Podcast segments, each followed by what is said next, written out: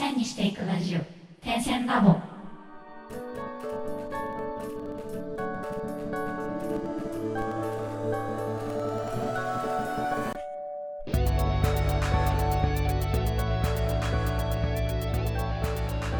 ダンサー黒沼ですテトテシバです。田中です。点線ラボでは毎回決まったテーマに基づいてダンサーの黒沼千春とミュージシャンの手と手が対談形式でお話をするというポッドキャストです私たちアーティストが生の声を配信しリスナーの皆様と情報共有をすることで同じ悩みを抱えた方やお互いに手を取り合える方とつながれれば嬉しいですもしご意見やご質問がございます場合はハッシュタグ点線ラボをつけて、ツイッターやインスタグラムにて投稿をお願いいたします。また、DM やリプライも大歓迎です。はい。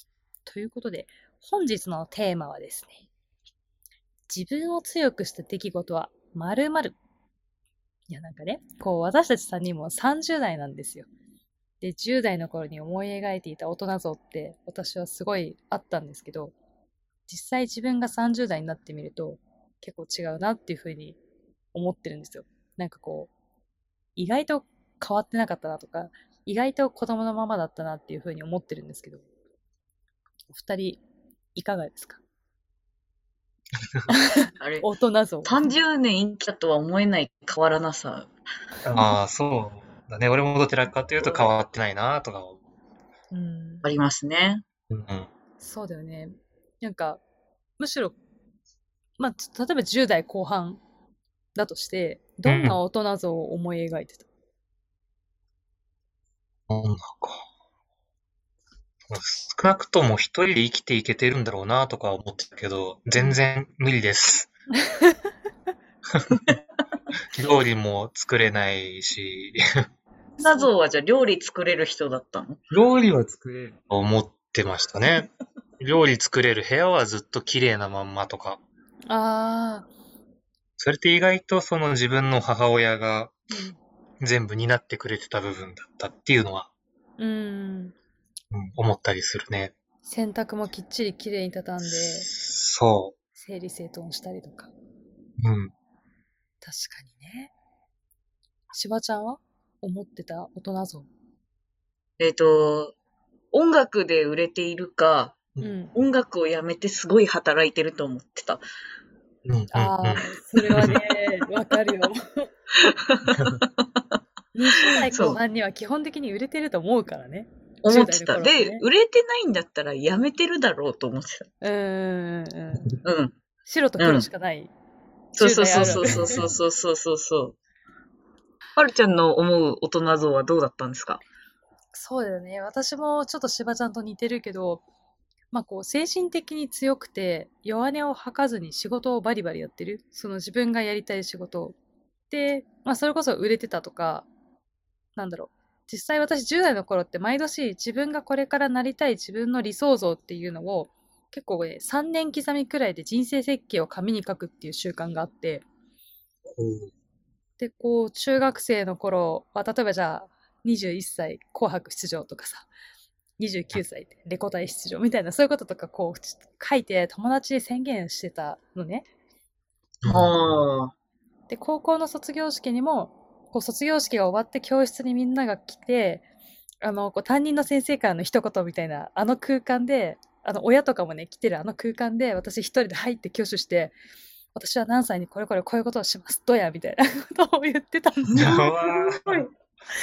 全然なれませんでしたね。けどまあ、そうなんだ。う。ん、そう、あの、まあ、自分を過信しすぎていたところがあったと思うんだけど、とはいえ、まあ、10代、20代に比べたら、精神的にはだいぶね、強くもなったし、ずぶとくもなったかなとは思ってます。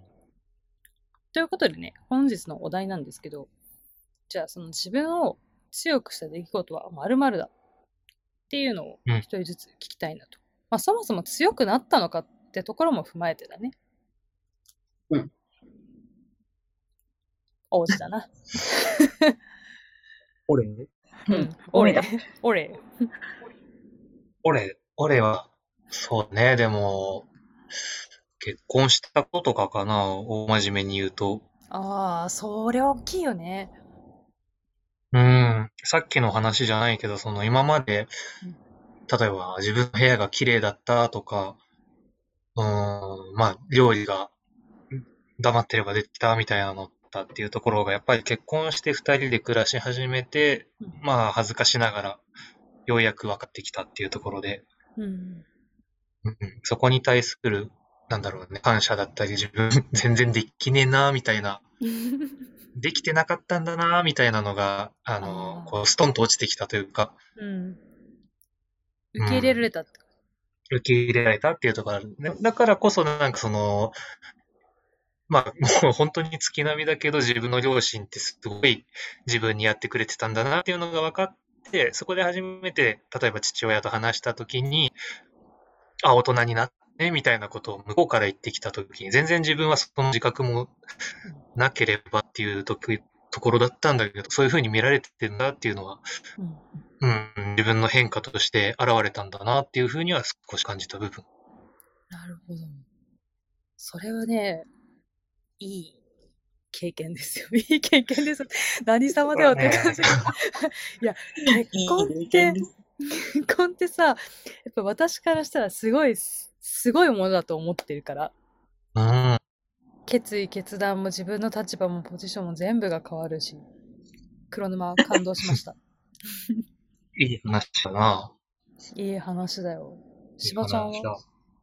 私そんなつ強くなった覚えが一切ないんですけど、ただでもまあ、まあそれでもいいかって思うようになったのは、なんかあの、20代ぐらいの、まあ、前半ぐらいの時、シルバーエレファントっていうライブハウスに行くようにうん。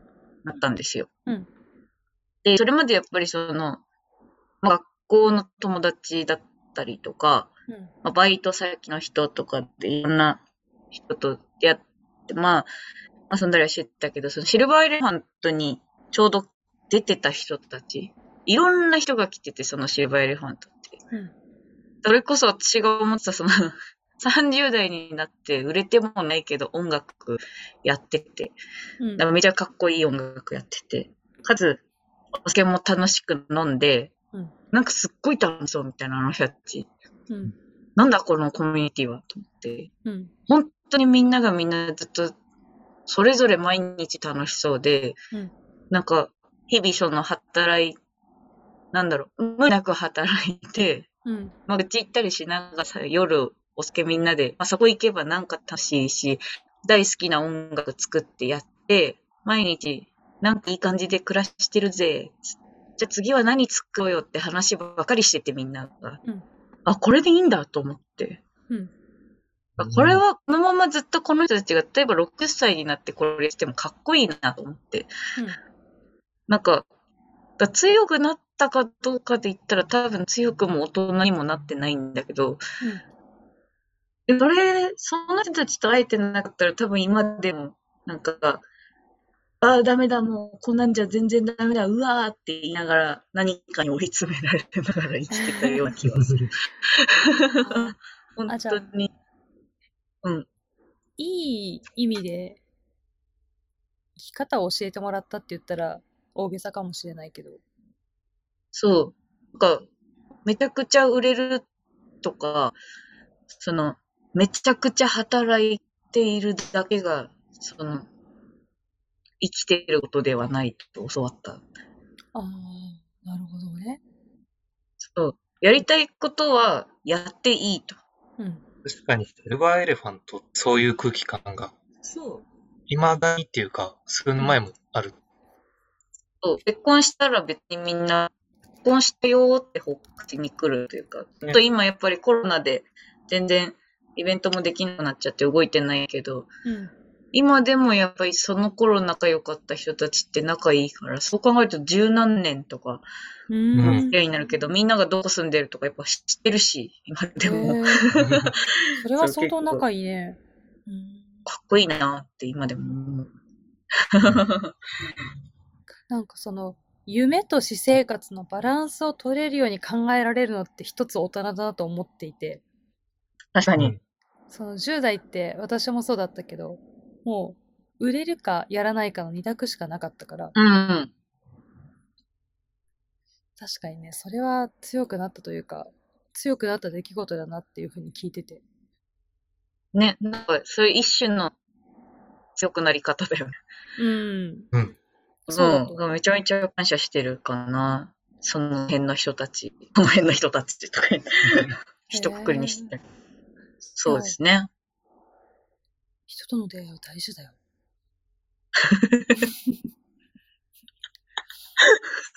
はるさんどうですか？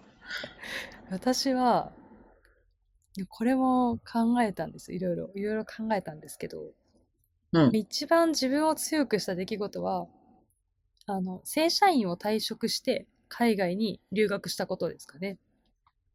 パワーが強い。パワー強い。うん。いやただ、なんかその、大学生の時からもともともうダンサーになろうとはもう思ってたので、うん。最初就職するつもりもなかったんですけど、その、世の中ってさ、やっぱりサラリーマンが大半の職業として多くて、それでさ、世の中が回ってるわけだから、まずはその正社員で働くっていうことを知ってた方が、辞めて後でも、いろいろと俯瞰してものが見れるかなって思ったんですよ、大学生の時。それで、ダンサーになることはもう決めてたので、会社は入っても辞めることはもう決めていたんだけど、まあ、正社員になりました。で、英語も別にそこまで全然できるわけじゃなかったけど、たまたま英語関係の仕事をやることになって、じゃあ英語のやる気も出て、じゃあもう留学行けるなって思って留学をしたんだけど、うん大学を卒業して、フリーターになりながらダンサーをやっていたら、多分そこまでの決意はなかったと思うの。うんただ、まあ、別にこれは私に限っての話だけど、正社員ってさ、ある程度は安定してる職業じゃない？うん。まあもちろんね、リストラとか、あとはコロナで一気にまあ給料が下がっちゃってって人もいるとは思うんだけど、でも仕事がなくなるってことはまあめったに日本ではないわけで、そんなすごい安定した正社員っていうものを一回得た上で、それを捨てて海外に行くって、やっぱり結構ね、今考えるとすごい覚悟だったなって思うんですよね。うん。うん。すごいと思う。うん、なんか、そこそこ結構大きい会社だったんで、周りからももったいないってすごいやっぱ言われたんですけど、うん。まあ今もそれをこう、後悔することはないけれども、そうだね、それは結構自分を強くしたきっかけになった出来事だったなって。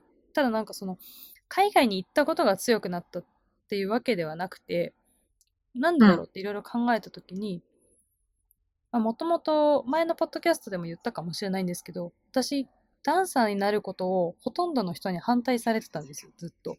うん。あもう年齢的にも20半ばで海外行ってるんで遅いし、普通の人よりも7年から10年ぐらい遅いって言われてるぐらい遅かったので、今行っても何もならないよとか、それこそその正社員っていう切符を捨ててまで行くほど、お前はその先があるのかとか、散々言われて、あとその社会性とかもすごい考えたけど、でもやっぱり自分が、たとえそこで失敗しても行きたいっていう気持ちが一番強かったので、うんうん。なんかその、本当にやりたいことをやりたいって言って行動するっていうマインドに切り替わったのがその出来事だったかなってうん。うん感じてなんかでもそこで選択した事実ってめっちゃ強いよね。うん海外に行ったことじゃなくて、そこでうん自分がした選択をしてうん選んだよっていうのってめっちゃやっぱずっと残るというか。そうだね。んたうん。とえ失敗したとしても、まあその時その時で選択をしてるって思えば後悔はないから、うん。だって誰かに行けって言われたわけでもないし、なんなら反対を押し切ってでも自分が選んだことだし。そうそうそうでそ退職するときって、うんそのワクワクの方が多かったの？う。いや、あのね、あ本当に私人生ギャンブラーだなって思うんだけど、うん退職した時点ではまだ行けること確定してなかったんだよね。おーすげえいや、なんか、あの、特にヨーロッパ圏とかイギリスの学校は、だいたいね、10月から12月くらいに願書を出すのよ。で、2月3月で選考されて、だいたい3月か4月くらいに学校からまず入学許可が下りたのね。うんうん。で、あとは語学力の判定があって、それがクリアしないと政府からビザが下りないから、その学校に物理的に行けないうん。で、学校からの入学の願書が、その3月か4月に来た段階で、あの、私はまあ英語力スレスレだったから、その、1回ね、受験するのに3万5千円かかる IELTS という試験を受けていたんだけど、うん。それを6月までに、えっと、スコアを取らないと申請ができないから、あの、間に合わないって言われてて、その、そうね、こ繰り返しよ、1回受験するだけで3万5千円かかる IELTS というものを、私は3ヶ月で2回か、3回か、そうだよ、3回受けたんだ。ひー。で、それをパスしないといけないから、短期英語、ん？海外留学の英語特攻クラスみたいなのを、それこそまあ当時 OL でね、ボーナスもあってお金もあったんで、もう数ヶ月で数十万バーン叩いて、とにかくひたすら勉強尽くし、もう朝から、朝の早朝から仕事終わったら夜遅くまで英語をひたすら勉強するって生活でやってて、で、その学校の入学許可が下りた3月か4月の段階でもう会社にはあの退職しますって言って。うわ。何ヶ月前でも、でも行くね、辞める4ヶ月前くらいには会社に言ったから、うん。会社側も代わりに入れる人とかを結構準備して引き継ぎもちゃんとやったんで、すごいこう。円満退職うん。みんなに頑張れって言われて退職したんだけど、それでも、それでも、私の、そのビザが降りた日っていうのが、会社を退職して、みんなからお祝いされて、花束をもらって、よし、じゃあもうこれで、たとえもし学校が受からなかったら語学学校でも何でもいいから行くぞみたいなこう涙の決意の帰りの電車の中でイギリスからビザが降りましたって連絡が来て、えー、えもう終電で大号泣ですよね。やったぞみたいな。タイミングすごいね。ドラマかと思った。見てたんじゃん。多分見られてる見られてる。見られてるよ。反応見てたよね、絶対。ね。ドッキリカメラが。そう、でもそういうのがあったから、あの、海外に行って結構本当にしんどかったけど、なんか、いや、あれを断ち切ってまでやったから絶対やめれないとかうん、うん諦められないっていう思いで、まあ、海外留学中も、あとは帰国後も、それで、今に、なんか今までこう強くやってきこれたかなって感じがうん。うん。するかな。すごいな。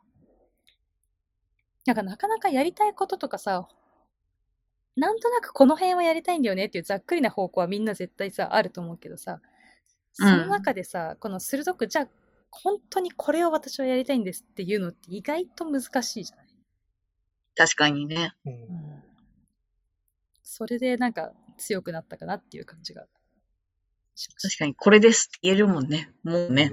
た。いや、言うてでももう帰ってきて7年ぐらい経っちゃってるから、もうね、違う出来事見つけないと、そろそろ私はも次の、次の強くなる強くなるレベルアップポイントを見つけないと。う、そう、レベル上げか。そうそうそうそう。そうね、そんなことがありました。まあ、視聴者の皆様もね、もし自分を強くした出来事とか、そういうエピソードをお持ちの方がいらっしゃいましたら、ぜひ、ハッシュタグ点線ラボで、ぜひ教えてください。まあ、苦しい世の中ですが、強い気持ちを持って一緒に乗り切っていきましょう。はい、ということで、本日も楽曲紹介に移ります。本日の楽曲は、手と手で死なない心です。どうぞ。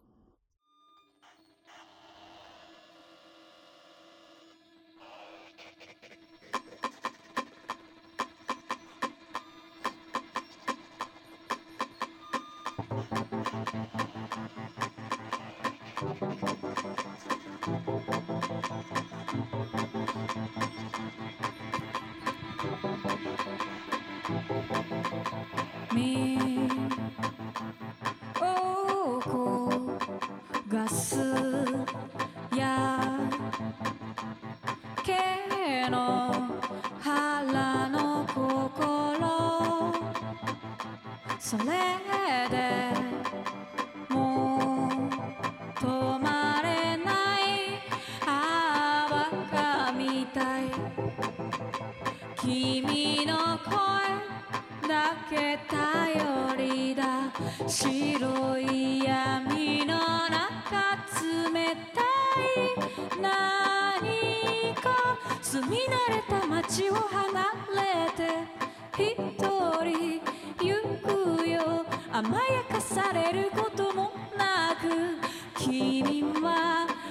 歩く羽ばたけることもないまま落ちた君の声探している。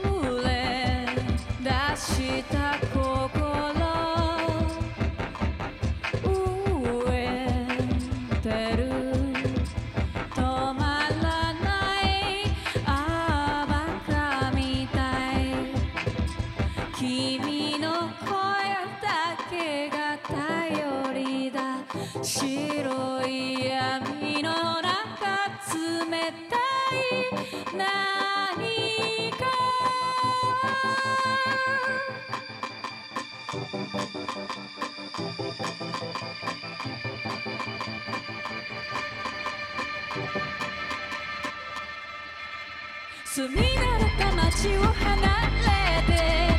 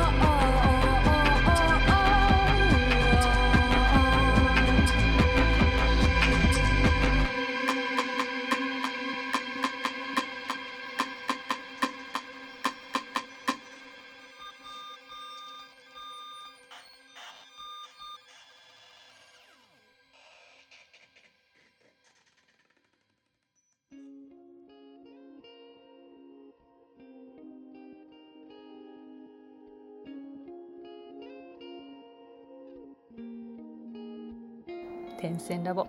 本日はいかがでしたか？次週はもし音楽またはダンスをやっていなかったら何をしていた？をお送りいたします。お楽しみに。